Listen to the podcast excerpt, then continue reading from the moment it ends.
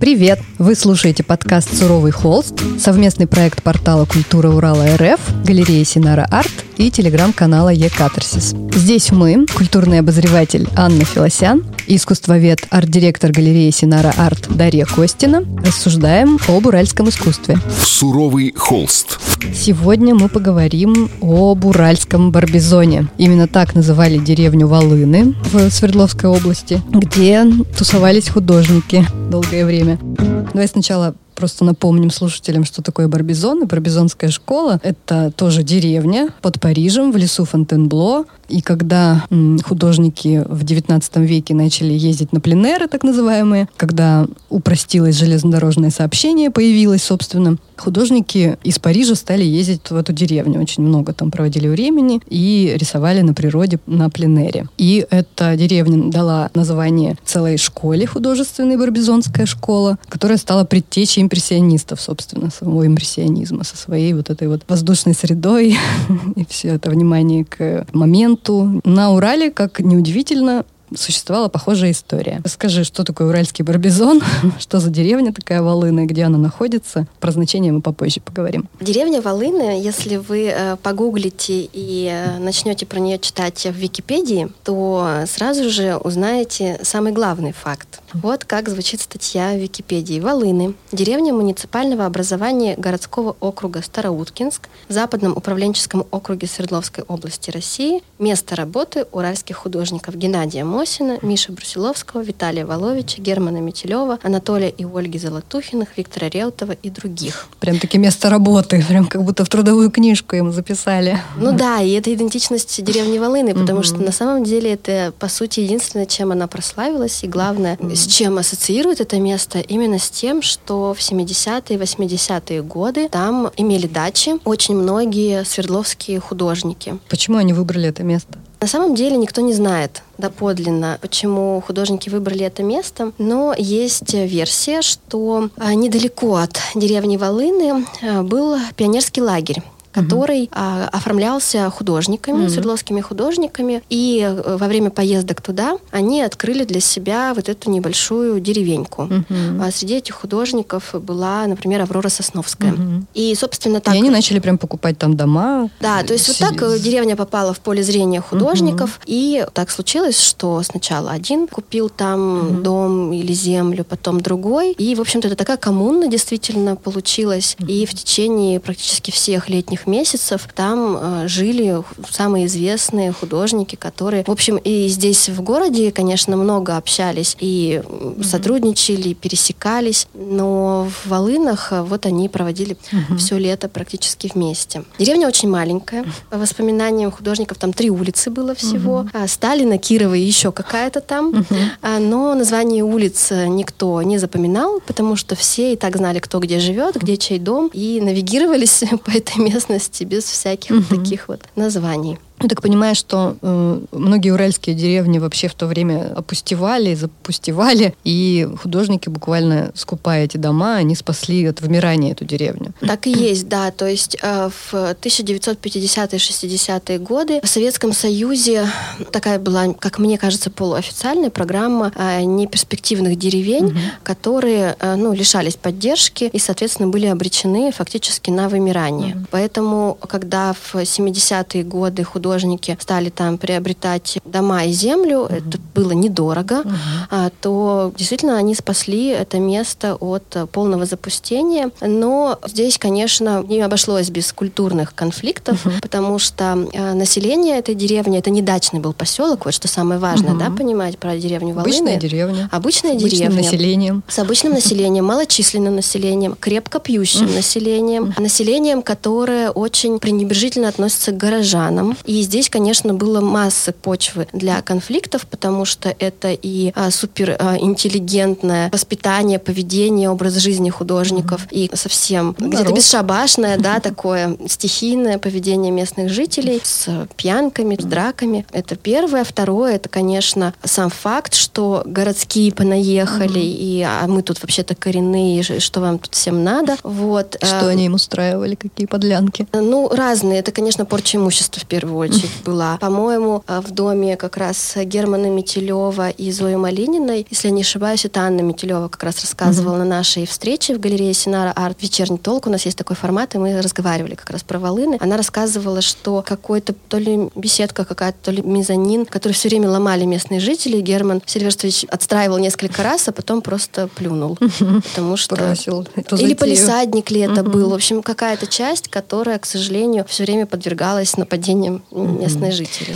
Суровый холст. Тем не менее, они продолжали туда ездить, и на протяжении буквально десятилетий, каждое лето, я так понимаю, да, жили там подолгу. Да, подолгу. Э, Чем же все-таки привлекала Природой. деревня? Да, что там за такая природа Там- фантастическая? Такая природа, она аутентичная и в меру суровая. Ну, и скажем, что это река Чусовая, Да, рядом с поселком Курьи, да, и это, конечно, все вот эти безумные фантастические виды Чусовой, все так. скалы. То есть это Леса. возможность для пленера. Нужно понимать, что И она еще на городским- возвышенности на такой, да, Да. находится. Что городским художникам очень не хватало всегда ну, возможности побывать на пленэре. Конечно, не факт, что как только эта возможность появлялась, они тут же бежали с этюдником, значит, Мгм. что-то писать. Далеко не все, вот это, кстати, для меня тоже было открытием, что далеко не все художники ходили на пленэры, живя в э, Волынах, потому что было хозяйство, которое надо было вести, цветы нужно было выращивать, огород был, дома, которые они покупали, понятно, многие были в полуразрушенном состоянии, нужно было их приводить в порядок, отстраивать, а, там кто-то печь возводил. Ну, то есть много было просто работы, Быта. быта, да, который нужно было вести. И, в общем, кто-то ходил на пленеры, кто-то не ходил. Но вот Анна Метелева вспоминает, что она ходила. Родители занимались там а, делами, а она ходила на пленеры и с ужасом вспоминает всю эту мошку ужасную, которая, ну, вот мешала. И репеллентов тогда нормальных не было. И, в общем-то, в общем, эти пленеры были со страданиями, со всякими сопряжены. Но виды, красота и вот эти туманы, которыми волыны славятся, это, конечно, все перевешивало. Искусство требует жертв. Да, в этом случае точно. Первый подкаст об уральском искусстве «Суровый холст». Какие работы самые известные есть, посвященные волынам? Ну, вообще, художники, которые там подолгу жили, они э, так или иначе писали волыны. Ну, наверное, Мишаич Брусиловский как-то обошел эту тему стороной. Э, Я... Он туда тоже ездил. Да, он там он туда ездил, но не, не очень часто, да. В основном его супруга э, Татьяна Набросова-Брусиловская как раз там жила. У Германа Метелева были, конечно, произведения, связанные с волынами. У Анатолия Калашникова, который там очень много времени проводил. Вообще много произведений с волынами. Есть и там в нашей коллекции, например, есть произведение, которое так и называется «Лето в волынах», где вот эти домики, лодочки, в общем, все вот эти атрибуты такой деревенской жизни. У И- Воловича есть большая серия тоже с волынами. Да, у Воловича. работы. Но, наверное, самым таким адептом, если можно так выразиться, этой деревни является Анатолий Золотухин, который вообще до сих пор живет там, в Волынах. И вообще, ну, основная часть его творчества посвящена этой местности. И он э, совершенно там разные сюжеты, так, зимние рыбалки, летние рыбалки, в общем, всякие такие более фантасмагорические сюжеты, все равно они строятся на впечатлении от вот этого удивительного пейзажа и этих туманов, этой дымки, которая окружает эту местность. И, в общем-то, вот он только волынами практически и занимается. Там нужно сказать, что, конечно, сегодня уже мало кого осталось. Насколько мне известно, вот Анатолий Золотухин живет в Волынах, а, а супруга его, Ольга Плеснина, она вот ну, наездами. Потом у Анны Метелевой она родительский дом сохраняет, поддерживает его.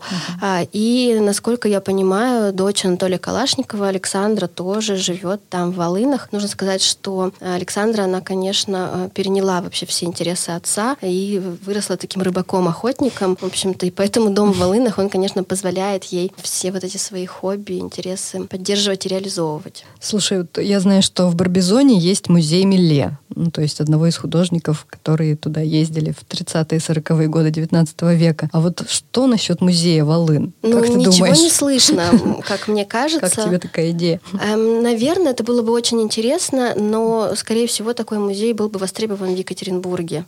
Потому что в Волынах сейчас я не уверена, что найдется аудитория просто Ну да. для этого музея. Только вот- Хотя, ну, история знает масса примеров, когда в каком-нибудь маленьком Да. совсем месте И организуется туризм, музей, да. да, который становится вообще градообразующим предприятием, Да, организовывает туристический поток и становится, в общем-то, экономически прибыльным делом и наносит э, местность на такую культурную карту. Не исключено, что такое бы произошло. Ну, там, А, конечно, с инфраструктурой беда. Там доехать можно на поезде, который один раз в день ходит. Магазинов, Может быть- наверное, там тоже нет или один есть. Ну, я не знаю, как сейчас. Я не думаю, что что-то сильно поменялось. Но, конечно, истории, которые а, художники рассказывали про жизнь как раз в 70-е, 80-е годы, но это то, что нам сегодня сложно себе представить. Потому что, да, это редкий поезд, который стоит, ну, станция не Волыны, на которой нужно было выходить. Еще нужно было очень далеко идти от этой станции. Или даже, по-моему, ехать на Это вот в чем-то. Курии, по-моему, он Да, приходил. п- да, скорее всего. Что поезд там стоял одну или две минуты. И нужно было за это время, во-первых, всем выгрузиться, а художники ехали же, ну, все вместе. И еще выгрузить все вещи, которые они взяли с собой на три месяца проживания в деревне. Потом дальше, значит, эти все вещи как-то тащить на себе до своих домов. Магазина не было. В магазин тоже нужно было идти несколько километров. Они тоже всей коммуной, значит, снаряжались в один из дней и шли, закупались на неделю. Потом весь этот провиант приносили с собой. А, в общем, нелегкая была жизнь. Это, как я уже сказала, недачный поселок с клумбами, где хорошо сидеть на заваленке. Там надо было и работать, и все это налаживать, и дома восстанавливать, и как-то себя обеспечивать не самым простым способом, и от местного населения отбиваться.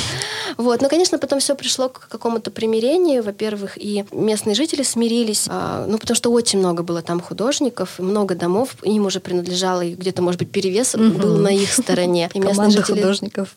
да, смирились. А во-вторых, все-таки они какую-то культуру городскую переняли, потому что как раз рассказывают о том, что и цветы местные начали выращивать только по- после того, как городские им показали, что можно вообще-то не только картошку садить. И какие-то культуры, то есть, а вот Ренат Базетов, художник, рассказывает, что вообще местные там ничего не выращивали, картошку и лук максимум. А когда художники начали там садить помидоры, огурцы, какие-то такие вот сельскохозяйственные культуры, то и местные присмотрелись и, и тоже стали это перенимать. Художники А культура при- тоже поднялась. да, то есть художники реально привезли с собой цивилизацию Да. в это место, и можно сказать вот так э, с определенными жертвами и ее там насаждали. Такая колонизация произошла. Да, колонизация, совершенно верно. Суровый холст. Я вот тоже была в одной такой деревне художников в Израиле. Это раз тоже очень интересное место. Там как коммуна, что ли, такая, да? Они туда все приезжают, какой-то период останавливаются. Там есть и гостиницы, есть частные дома. Ну, конечно, там все очень цивильно в сравнении с Волынами, я думаю. Но вот э, сама идея деревни художников, она очень такая продуктивная, мне кажется, потому что когда единомышленники собираются в одном месте, не просто на один вечер, как, например, не знаю, к старику Букашкину зайти на огонек в мастерскую, а живут там целое лето, они общаются, они тусуются все время друг у друга в гостях, пьют вино, там, я не знаю, чай распивают на верандах. Мне кажется, это так объединяет и так, ну, способствует творческому какому-то процессу. Может, я ошибаюсь? Как ты думаешь? Так и есть, потому что, в общем-то, коммуникация и возможность общения, вот такого неограниченного общения, это то, что художников приводило в Волыны и объединяло там. И вот Анна Метелева вспоминала, что помнит разговор мамы Зои Малининой с кем-то из жен художников. Летом она разговаривала по телефону и сказала такую фразу, что ну вот летом наговоримся в сласть.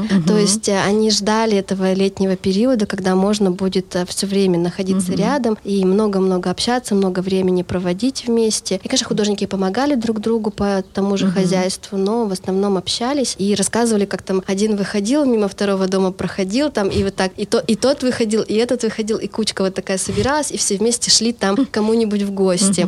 Э, Как в таких э, ну, красивых фильмах это происходит, когда все выходят из своих домов и собираются. Вообще это напоминает современные арт-резиденции, мне кажется, Да, очень. абсолютно. Только Только, самоорганизованная, стихийная, да. стихийная арт-резиденция. арт-резиденция. Так и есть. Ну да, за исключением того, что здесь полная свобода, хочешь э, работай, хочешь пиши. И не надо оставлять свои работы, значит, э, организаторам арт-резиденции или обязательно какой-то продукт в конце сезона выдавать. Не все арт-резиденции по такому принципу Ну да. работают, тут мы оговоримся. Но действительно, это такая стихийная арт-резиденция. И, конечно, ты совершенно правильно сказала, что смысл в том, чтобы наконец-то отвлечься от этой городской суеты и оказаться в свободной ситуации. Да, Когда ты- отрешенным от цивилизации, от другого. Да, когда проблем. ты можешь спокойно поддаться творческому процессу, даже если ты не пишешь в моменте, но это все равно очень важный процесс аккумуляции ресурсов, вдохновения и, ну и, конечно, вот это общение между художниками это очень важная составляющая здорового художественного процесса.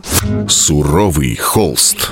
Даша, были какие-то еще проблемы у художников с связанные, я не знаю, с чисто бытовыми условиями или какими-то бюрократическими, может быть, связанные с жизнью в Волынах? Были э, чисто организационные моменты, которые приходилось преодолевать, потому угу. что вообще в советское время нельзя было жить и за угу. городом, и в городе. Угу. Надо было быть прописанным где-нибудь в одном месте. Ну и в основном, конечно, это были городские квартиры. Поэтому статус, ну, как бы этой собственности в Волынах, угу. он долго очень был неопределенным. Угу. То есть кто-то покупал дом, кто-то покупал землю, кто-то, ну, как-то нужно было застолбить вообще свое да. присутствие там. У кого-то, например, оформление всех этих историй прошло гораздо позже. То есть там многие-многие годы жили, а официально все оформили позже, угу. хотя купили, когда заезжали, например сын Геннадия Мосина, Алексей Геннадьевич, рассказывает, что, например, его семья прописала его там в 16 лет. Mm. То есть, чтобы закрепить этот за дом из семьи, да, да, за семьей, mm-hmm. за кем-то из семьи, они прописали от одного из сыновей, как только ему исполнилось 16 лет. Причем он рассказывал такой смешной эпизод. До этого они всегда с братом ездили к бабушке в теплый какой-то край, mm-hmm. где, значит, было тепло, очень солнечно. И тут, значит, родители объявляют, что вот у нас теперь будет дом в Волынах, и мы будем ездить каждое лето туда.